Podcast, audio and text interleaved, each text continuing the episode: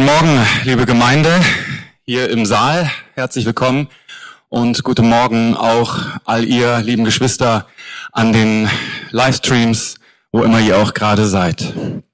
Wir wollen noch ganz kurz beten. Heiliger Geist, wir wollen hören, was du zu sagen hast. In dem Namen Jesus bitten wir dich, dass du unsere Herzen vorbereitest und dass du dir Bahn brichst in uns und durch uns. Amen. Vielen Dank für das Vorlesen des Textes, Dirk.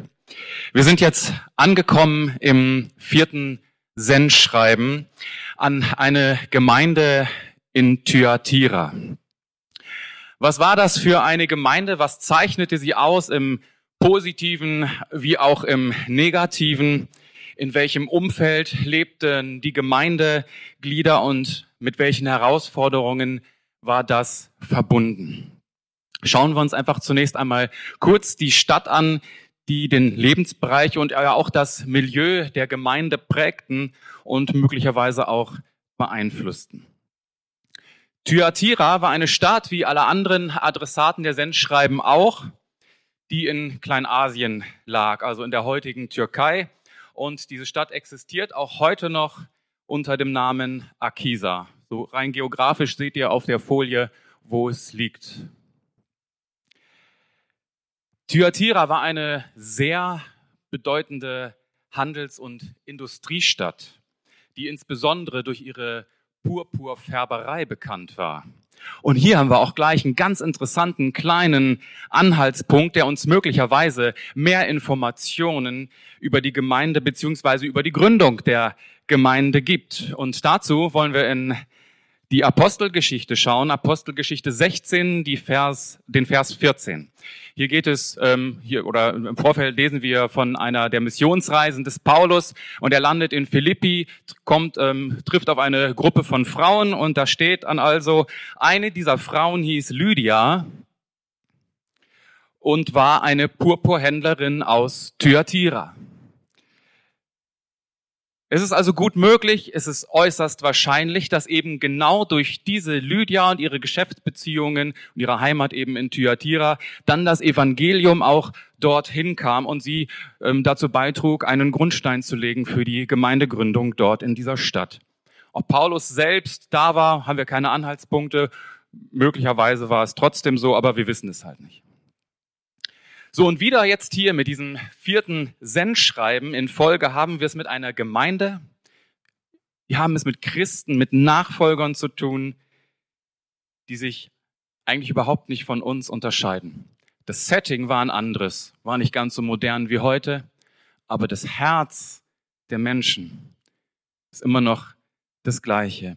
Und die alles entscheidende Frage, die wir uns stellen müssen, wenn wir uns mit diesem Sendschreiben hier auch wieder auseinandersetzen wollen, ist, wo ist Thyatira hier und heute? Und nicht ohne Grund gibt es ja immer so einen, einen Zusatz am Ende der Sendschreiben. Wer hören will, achte auf das, was der Geist den Gemeinden sagt. Wo ist Thyatira hier und heute zu finden? Vergegenwärtigen wir uns einmal, von wem dieses Sendschreiben stammt, wer es aufgesetzt hat, wer es diktiert hat und diesen Nachsatz dann sehr deutlich hinterher schiebt. Schauen wir dazu mal in Vers 18, Offenbarung 2, 18.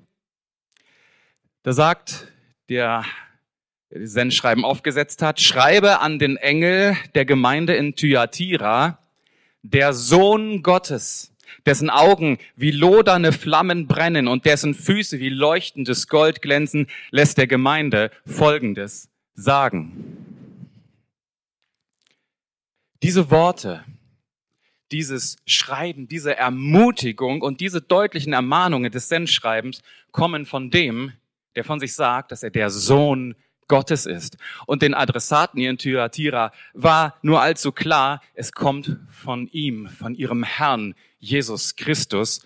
Und auch sie mussten einstimmen in dieses Bekenntnis, das Petrus einmal von sich gab, als Jesus seine Jünger fragte, was glaubt ihr da eigentlich, wer ich bin? Das lesen wir in Matthäus 16, Vers 16. Da antwortet Petrus dann darauf, du bist der Christus, der Sohn des lebendigen Gottes.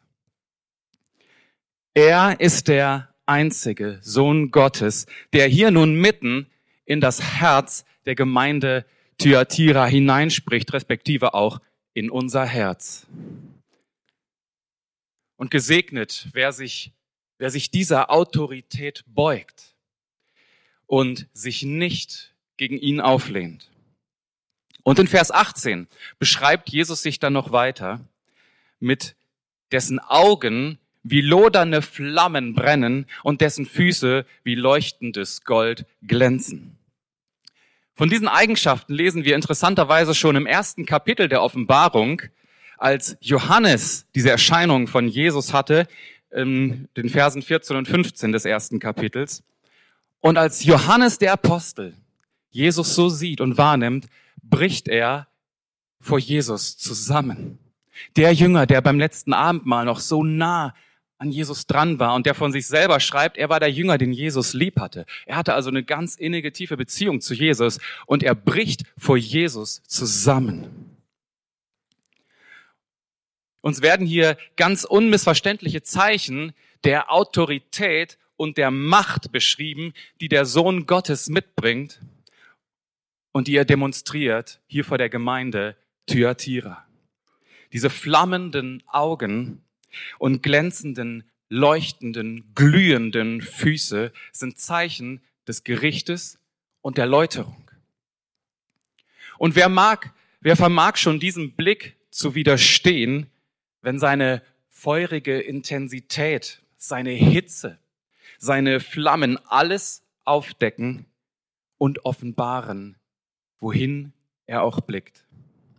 Feuer hat in der Bibel ja ganz unterschiedliche Bedeutungen und darum müssen wir das auch differenzieren. So hat es eben hier an dieser Stelle die Bedeutung von Strafe, Heiligung, Läuterung. Irgendwie halt hier was, kann das sein? Liegt das vielleicht an dem Mikro hier? Okay. Also es sind seine feurigen Augen, die auf alle Unreinheit blicken, auf alle Unreinheit und denen keine Sünde verborgen bleibt. So lesen wir das dann auch in Vers 23 desselben Sendschreibens hier. Bitte einmal die Folie auch dazu äh, anzurufen. Da sagt Jesus, dann werden alle Gemeinden wissen, dass mir auch die geheimsten Gedanken und Wünsche nicht verborgen bleiben. Es sind die Augen unseres Herrn, die Augen Jesu, die durch die Gemeinde schweifen und denen nichts verborgen bleibt. Und alles, was wir vielleicht in unseren Versammlungen in der Gemeinschaft untereinander noch voreinander verbergen können, etwas, was uns zu Hause vielleicht ganz anders bewegt und treibt, das ist vor ihm offenbar. Vor seinen Augen können wir nichts verbergen. Und das wird der Gemeinde in Thyatira hier sehr eindringlich vor Augen geführt. Ausflüchte, sich rausfinden, sind schlichtweg nicht möglich vor diesen flammenden Augen Jesu, die alles aufdecken. Wie sehr ist uns diese Tatsache heute eigentlich noch bewusst, dass die Augen Jesu seine Leute im Blick haben? Und es sind die Augen der Liebe, die uns helfen wollen, aufmuntern wollen, in seinen Willen hineinzukommen. Denn so viele Dinge geschehen auch im Verborgenen und vieles entsteht auch unter einem frommen Deckmantel und allzu oft mutiert da Glaube auch zu einem religiösen System. Wir sollten nicht erst warten, bis uns diese flammenden, feurigen Augen Jesu entgegenblicken, sondern auch jetzt schon vor ihm Buße tun, ihm alles offenbaren, was uns daran hindert, im Glauben voranzukommen was uns blockiert. Wir müssen es jetzt schon offenbaren, was unser Herz gefangen nimmt, wogegen wir ankämpfen und worüber wir als Nachfolger ins Straucheln kommen. Und es liegt so eine große Verheißung darauf, wenn wir das auch untereinander als Gemeinde tun, wenn wir unsere Sünden voreinander bekennen. Ich denke da nur an Jakobus 5,16, wo der Jakobus schreibt, bekennt also einander die Sünden und betet füreinander, damit ihr geheilt werdet. Denn das Gebet eines Gerechten ist wirksam und vermag viel. so viel Heilung der Herzen, so viel Befreiungen sind unter uns möglich, wenn wir in echter geistlicher Gemeinschaft miteinander leben und diese Aufforderung hier gehorsam umsetzen. Die feurigen Augen Jesu, die wollen auf geklärte, auf geheiligte Umstände blicken, in Herzen, die bis in ihre tiefsten Winkel hinein frei sind. Und neben diesen flammenden Augen erwähnt Jesus in seiner Vorstellung der Gemeinde hier seine Füße. Füße, die wie leuchtendes Gold glänzen. Was hatte der Gemeinde, was hat uns das heute eigentlich zu sagen? Interessant wird es, wenn wir hier in den griechischen Urtext hineinschauen. Viele Bibelübersetzungen geben ja hier mit leuchtendem Gold äh, oder übersetzen hier mit leuchtendem Gold. Hier trifft es die Elberfelder Übersetzung eigentlich auch wieder am besten, die nämlich Füße gleich glänzendem Erz übersetzen. Und ich empfehle auch im persönlichen Bibelstudium immer mal wieder eine Elberfelder ranzuziehen, weil sie wirklich sehr dicht am Urtext dran ist und weniger interpretiert, wie das oft andere Bibelübersetzungen machen. So, und das Wort, das wir hier im Griechischen wiederfinden, das heißt Chalkolibano. Und ich möchte diese Bedeutung des Wortes mal ein bisschen betrachten. Es ist ein zusammengesetztes Wort, eben Chalko und Libano.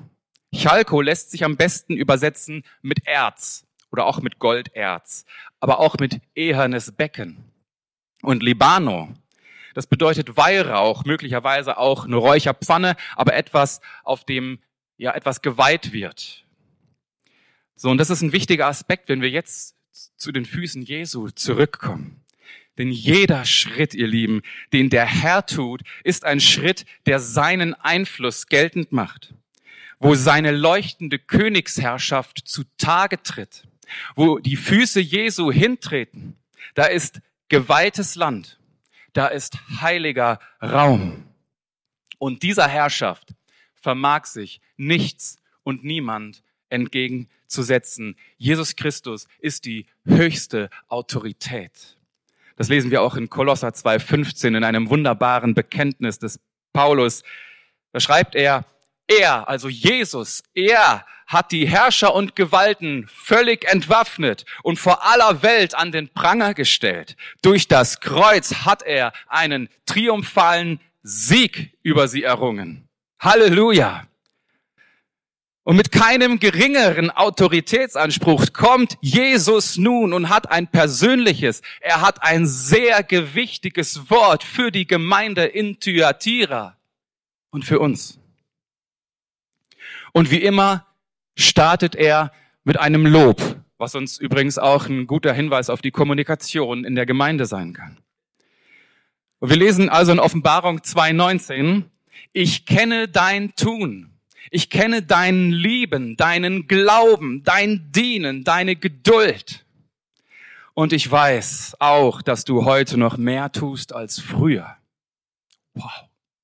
Was für ein Lob. Die Gemeinde hat sich in ganz besonderen Bereichen ihres Lebens hervorgetan. Zumindest ein Teil der Gemeinde. Auf den anderen Teil kommen wir dann gleich noch zu sprechen.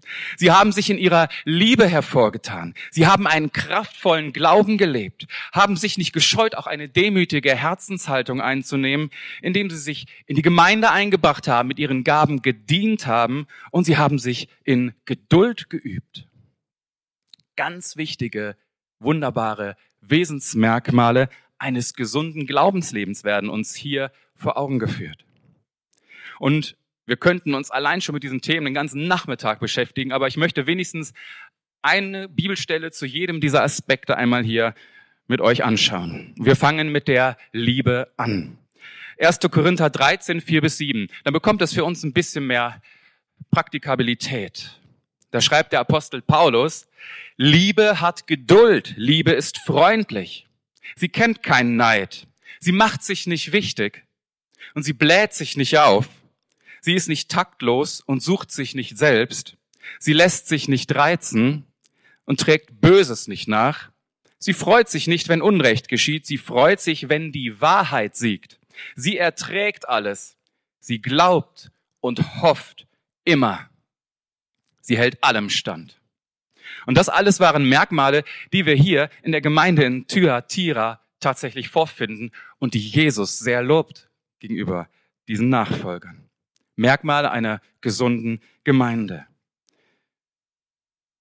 Geduld, Freundlichkeit, kein Neid haben, sich nicht wichtig machen, nicht das Seine suchen, sich nicht reizen lassen, Böses nicht nachtragen, sich nicht am Unrecht freuen, aber an der Wahrheit. Liebe ist standhaft, auch wenn sie oft nur so klein und unscheinbar und schwach daherkommt. Die Liebe ist die, die am Ende überwindet. Ein weiteres Merkmal, das wir sehen können, ist der Glauben. Und dazu schauen wir in den ersten Johannesbrief, Kapitel 5, Vers 4 hinein. Und da schreibt der Apostel Johannes, denn jeder, der aus Gott geboren ist, der siegt über die Welt. Er besiegt sie durch den Glauben. Der Glaube ist ein so wichtiges Attribut einer gesunden Gemeinde, denn durch den Glauben werden geistliche Realitäten in Bewegung gesetzt und in diese Welt hineingeholt. Ein Glauben, der in Christus verwurzelt ist, der macht vieles möglich. Und Glauben bedeutet auch Vertrauen. Und wenn wir Jesus unser vollstes Vertrauen schenken, dann wird er auch in unserem Leben viel Raum einnehmen können. Und er wird unser Herz umgestalten so dass unser Glaube mit Kraft in diese Welt hineinwirken kann, dass unsere, unser Glaube, der geht Influenz und er fließt in unsere Umgebung hinein und berührt Menschen in den Tiefen ihrer Herzen. Und der letzte Punkt, für den sie gelobt werden, ist ihr Wille zu dienen. Und dazu schauen wir ins Markus Evangelium Kapitel 10, Verse 43 bis 44. Da sagt Jesus zu seinen Jüngern, wer bei euch groß sein will, soll euer Diener sein. Und wer bei euch der Erste sein will, der soll der Sklave von allen sein. Hier wird das, was wir in dieser Welt lernen, in den Management-Ebenen, in den Firmen, an den Arbeitsplätzen, wo die Mächtigen, die Einflussreichen herrschen und, und den Ton angeben, das wird hier im Reich Gottes vollkommen auf den Kopf gestellt. Die Bereitschaft zu dienen, das ist eine wichtige Eigenschaft, die am Leib Jesu zu finden sein muss, die ihn durchdringen muss. Und diese Eigenschaft des Dienstes ist nichts anderes als, als der Ausdruck echter, unvoreingenommener Liebe. Liebe untereinander, Liebe zueinander und ein Kennzeichen einer demütigen Haltung. Ist das eine Eigenschaft, die wir bei uns, die wir in uns selber finden?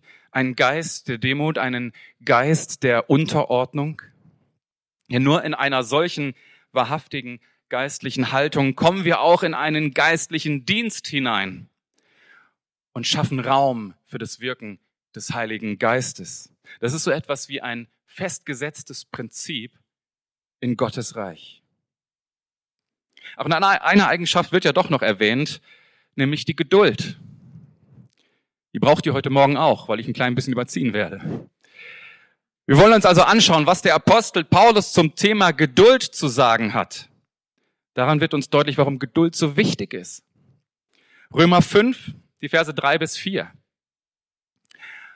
Wir sind auch stolz in den Bedrückungen, denen wir ausgesetzt sind, denn wir wissen, dass wir durch Leiden Geduld lernen. Und wer Geduld gelernt hat, ist bewährt. Und das wiederum festigt die Hoffnung. Ja, wer sich, ihr Lieben, wer sich dazu entschieden hat, Jesus zu folgen, der nimmt dabei in Kauf, dass dieser neue Lebenswandel auch Schwierigkeiten und Herausforderungen mit sich bringt. Das ist eine nicht wegzudiskutierende Realität der Nachfolge.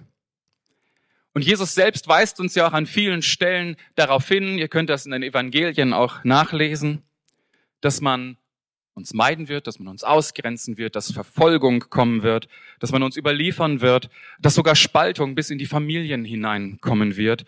Denn ein Leben mit Jesus polarisiert und es fordert unsere Umwelt heraus. Und das haben einige Gemeindeglieder hier in Thyatira gelernt, geduldig zu sein, ihre Hoffnung auf Jesus zu setzen, sich auszurichten und auch Unannehmlichkeiten dafür zu ertragen. Und ich finde es für mich so schön, diese, diese griechische Bedeutung dieses Wortes Geduld. Das heißt also im Griechischen erstmal übersetzt Hypomon. Und es bedeutet auch so viel wie drunter bleiben. Nicht überheblich daherkommen. Ausharren. Drunter bleiben. Geduldig sein. Von Hoffnung erfüllt sein. Und um all dieses Lob dann noch abzurunden, fasst Jesus zusammen und setzt das in Klammern. Vers 19 lesen wir das. Ich weiß auch, dass du heute noch mehr tust als früher. Boah, das ist ein starkes Wort, Leute. Die Gemeinde blieb nicht bei dem, wie sie begonnen hat. Sie haben sich weiterentwickelt. Sie sind in ihrem Glauben gewachsen. Sie haben geistliche Früchte hervorgebracht, die ihre Wirkung hatten in dieser Welt. Das ist ein Wahnsinnskennzeichen einer gesunden Gemeinde, einer geistlichen Nachfolge. Sie sind in die Berufung, die Jesus für sie hatte, hineingewachsen.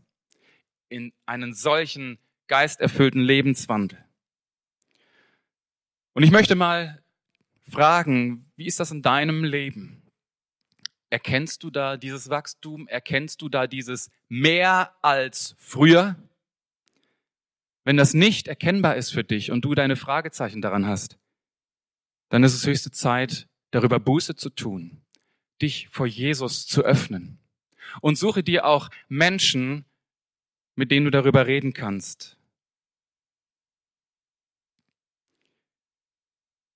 Denn es gibt Punkte, die uns daran hindern, im Glauben zu wachsen. Und wir kommen hier gleich auf einen sehr wichtigen Punkt.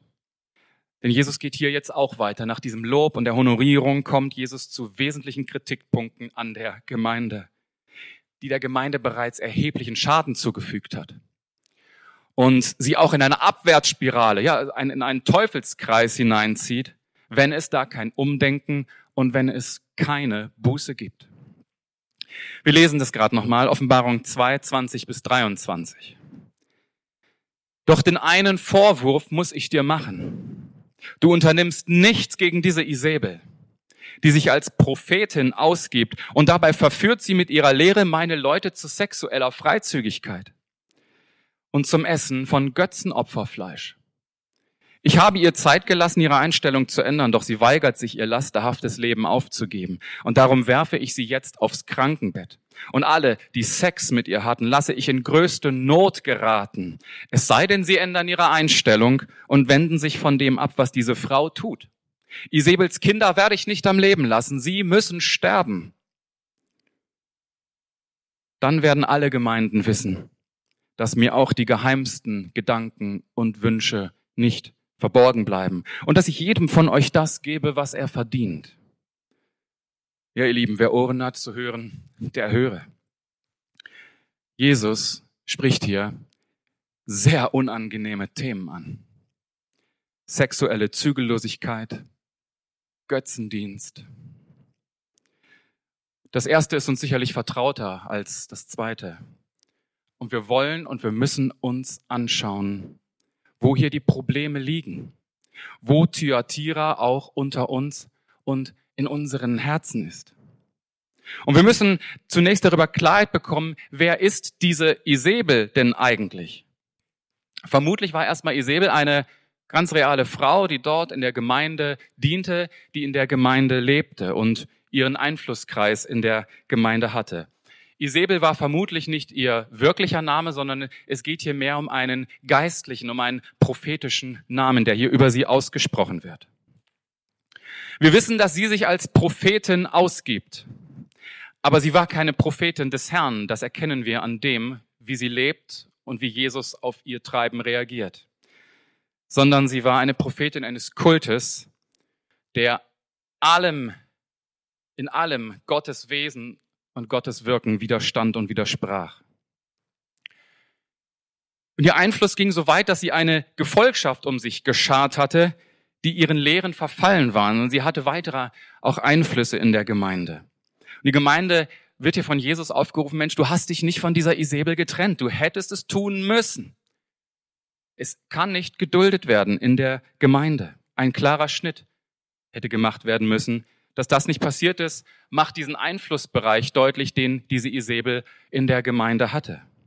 Und es gibt eben Dinge, die nicht geduldet werden können im Reich Gottes. Das ist sexuelle Ausschweifung und das ist die Verehrung falscher Götter, die Vergötterung von Menschen. Und so harmlos und unspektakulär uns vielleicht heute auch das Thema Götzendienst oft erscheint, es ist immer auch eine geistliche Dimension mit Götzendienst verbunden. Und damit stehen dahinter Mächte und Kräfte und dämonische Einflüsse.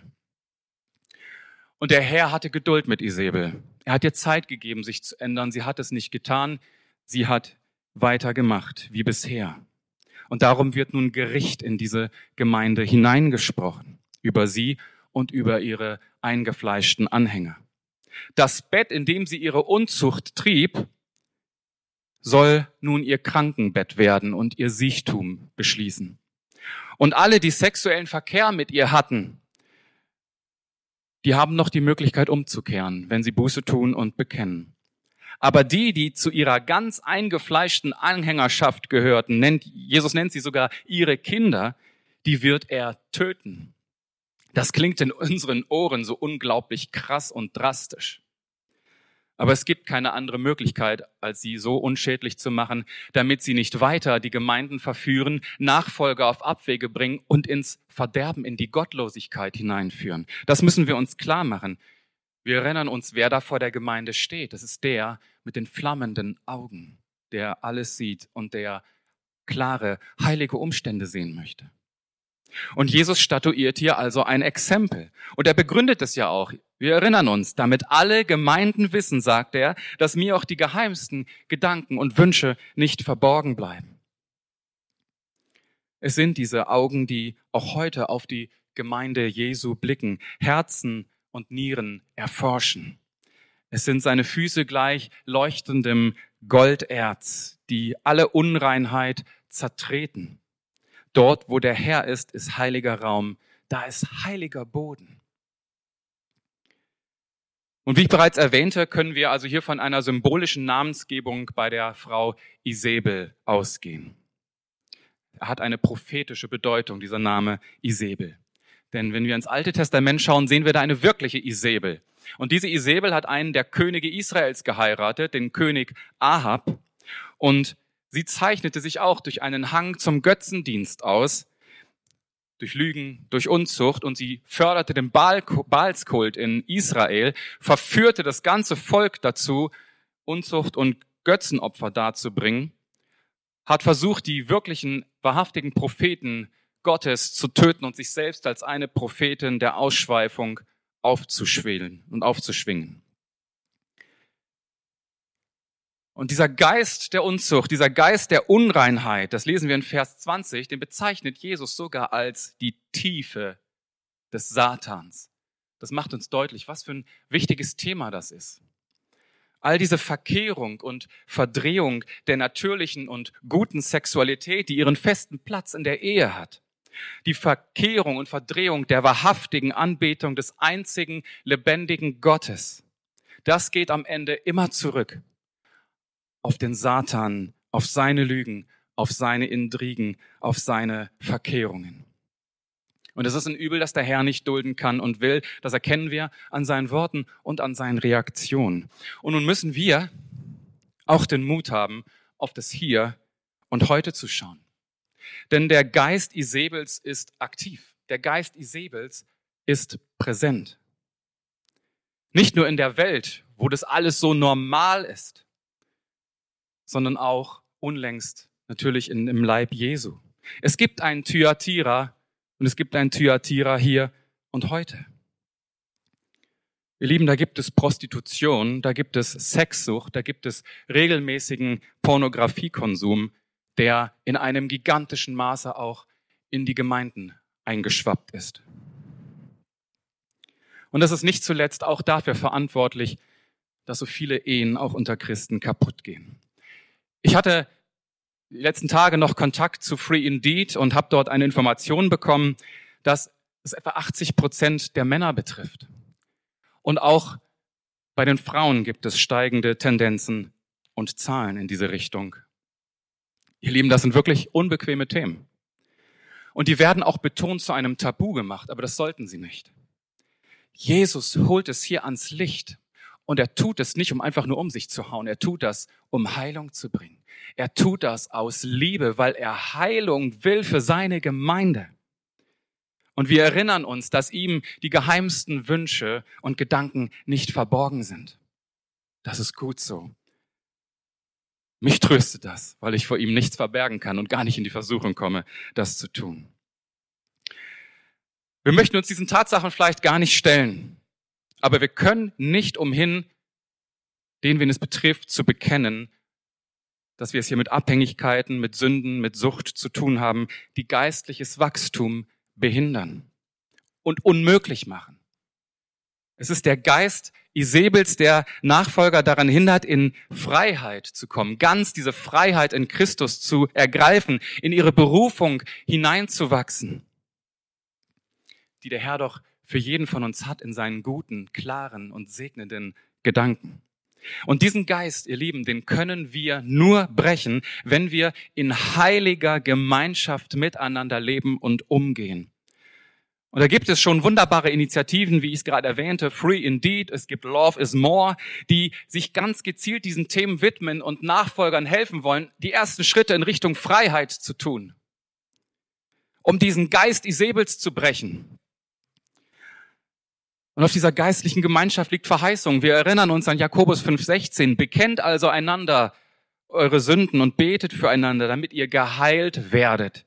Das Gebet eines Gerechten ist wirksam und es vermag viel. Der Geist Isabels bringt Unordnung. Er dämpft geistliches Wachstum. Er bindet Nachfolger Jesu. Lasst uns doch auch dagegen miteinander gemeinsam aufstehen. Wir haben ein Seelsorgeteam. Und ich hoffe, dass an diesen Punkten auch in der Seelsorge schon solche Dinge angesprochen werden. Und ich glaube aber, wir brauchen noch mehr. Eigentlich brauchen wir auch Freiheits- oder Rechenschaftsgruppen, wo das thematisiert werden kann, wo Männer in einem Kreis über diese Dinge sprechen, wo wir das bekennen, wo wir miteinander beten, wo wir freisprechen können, wo wir Rechenschaft voreinander ablegen können. Denn wir leben da in einer gefährlichen Welt und die Verführung ist nur einen Mausklick entfernt. Ich habe in der Vergangenheit auch schon viel bekennen müssen. Und ich habe noch mehr Gnade darüber bekommen. Und das wünsche ich uns allen. Und ich möchte einen, einen Vers von Phil Mason, den möchte ich an dieser Stelle zitieren, als ein geistlicher Leiter aus den Staaten, der sagte, das Offenlegen des Herzens kann zwar extrem schmerzlich sein, Leute. Es kann so schmerzlich sein und auch so beschämend. Aber es ist der einzige Weg zu echter Freiheit. Der einzige Weg. Und vermutlich habe ich jetzt schon ziemlich überzogen und ich springe mal den Rest in großen Schritten durch den Text. Denn Jesus geht weiter. Er ermutigt den Rest der Gemeinde. Die, die ihr euch nicht von der Lehre Isabels habt gefangen nehmen lassen, haltet fest, was ihr habt. Behauptet euch im geistlichen Kampf und wir erinnern uns, was sie hatten. Sie zeichneten sich aus durch Liebe, durch Geduld, durch Demut, durch Dienen. Und sie standen auf diesem Fundament, das Paulus triumphal beschreibt im 1. Korinther 3.11. Das Fundament ist schon gelegt. Es ist Jesus Christus und keiner kann ein anderes Fundament legen. Und wenn wir auf diesem Fundament weiter bauen, dann wird es zu einem gigantischen Segen in dieser Welt werden. Dazu ist die Gemeinde aufgerufen. Haltet das fest, was ihr habt. Und er setzt hier auch den geistlichen, die Nachfolge mit einem geistlichen Kampf gleich. Vielleicht ist das für manche befremdlich. Was hat Nachfolge mit Kämpfen zu tun? Wir finden ungefähr 26 Mal im Neuen Testament diesen Vergleich, dass Nachfolge ein geistlicher Kampf ist. Die Stellen wollen wir uns jetzt nicht alle anschauen, aber schlag das doch mal zu Hause in deiner Konkordanz oder filter das in deiner Bibel-App raus. Es ist sehr ermutigend und es wird dich im Glauben stärken. Ich muss ein bisschen springen der Zeit wegen. Jesus sagt auch, wir können diesen geistlichen Kampf bestehen und wir können Überwinder werden, wenn wir, sagt Jesus, das tun, was er will. Beten wir das nicht auch im Vater unser? Dein Wille geschehe? Oder sprechen wir das nur aus Tradition? Nur wenn wir den Willen Gottes tun, wenn wir so leben, dass es dem Vater zur Ehre ist, dann werden wir geistliche Überwinder werden. Jesus macht denen, die überwinden, auch noch wunderbare Verheißungen. Er spricht ihnen Autorität, er spricht ihnen Macht zu, die sie in seinem Namen ausführen werden. Sie werden die Völker beherrschen, sie werden sie mit eisernem Stab hüten. Sie werden sie weiden, sie werden sie geistlich versorgen, aber sie werden auch mit Strenge und mit Härte vorgehen gegen Sünde. Das ist eine starke Aussage, denn Jesus gibt ihnen in seinem Namen Autorität. Er steht für sie mit seinem Namen ein. Und das wird nochmal deutlicher, als er sagt, ich gebe ihnen den glänzenden Morgenstern. Die Frage ist ja, was ist das denn? Kriegen sie jetzt einmal Morgenstern um die Ecke geknattert? Nein. Offenbarung 22, 16. Ich, Jesus, habe meinen Engel gesandt, damit diese Botschaft den Gemeinden bekannt gemacht wird. Ich bin der Wurzelspross und Nachkomme Davids, der glänzende Morgenstern. Jesus Christus ist der glänzende Morgenstern. Und Jesus schenkt sich den Überwindern selbst. Es ist der Ausdruck der tiefsten, innigsten Beziehung, die wir zu Jesus Christus haben können. Jesus steht mit seinem Namen für ihre Autorität, die sie über die Völker haben werden, Ausdruck eines engen Verhältnisses der Gläubigen zu Christus. Und kommen wir zum letzten Vers dieses Sendschreibens. Offenbarung 2.29. Wer hören will, achte auf das, was der Geist den Gemeinden sagt. Fassen wir doch noch mal ganz kurz zusammen. Uns wird gesagt, wir müssen standhaft sein im Glauben. Er ermutigt uns, standhaft zu sein im geistlichen Kampf. Er ruft uns auf, gegen Unreinheit, gegen Götzendienst, gegen Unzucht vorzugehen. Er ermutigt uns, in der Liebe zu bleiben, den Glauben zu bewahren, die Haltung eines Dienens einzunehmen und sich in allen Lebenslagen in Geduld zu üben. Damit sind wir eigentlich am Ende der Predigt. Nicht nur eigentlich, wir sind's. Ich bin jetzt durch viele Dinge so durchgehopst und gestolpert, ziemlich schnell. Die Predigt wäre eigentlich noch viel länger gewesen. Und wer sich mit diesem Thema aber noch etwas näher und detaillierter auseinandersetzen will, den, den lade ich gerne ein, auf meinem YouTube-Kanal nachzuschauen. Der heißt Bergruf, also wie der Berg und der Ruf zusammengeschrieben. Da könnt ihr das, den, den ganzen Vortrag nochmal hören, auch die Dinge, die ich hier jetzt aus Zeitgründen übersprungen habe. Und dann bleibt mir eigentlich nur das Schlusswort Jesu noch einmal hinten anzuhängen. Wer hören will, der achte auf das, was der Geist den Gemeinden sagt. Ade, Gott mit euch.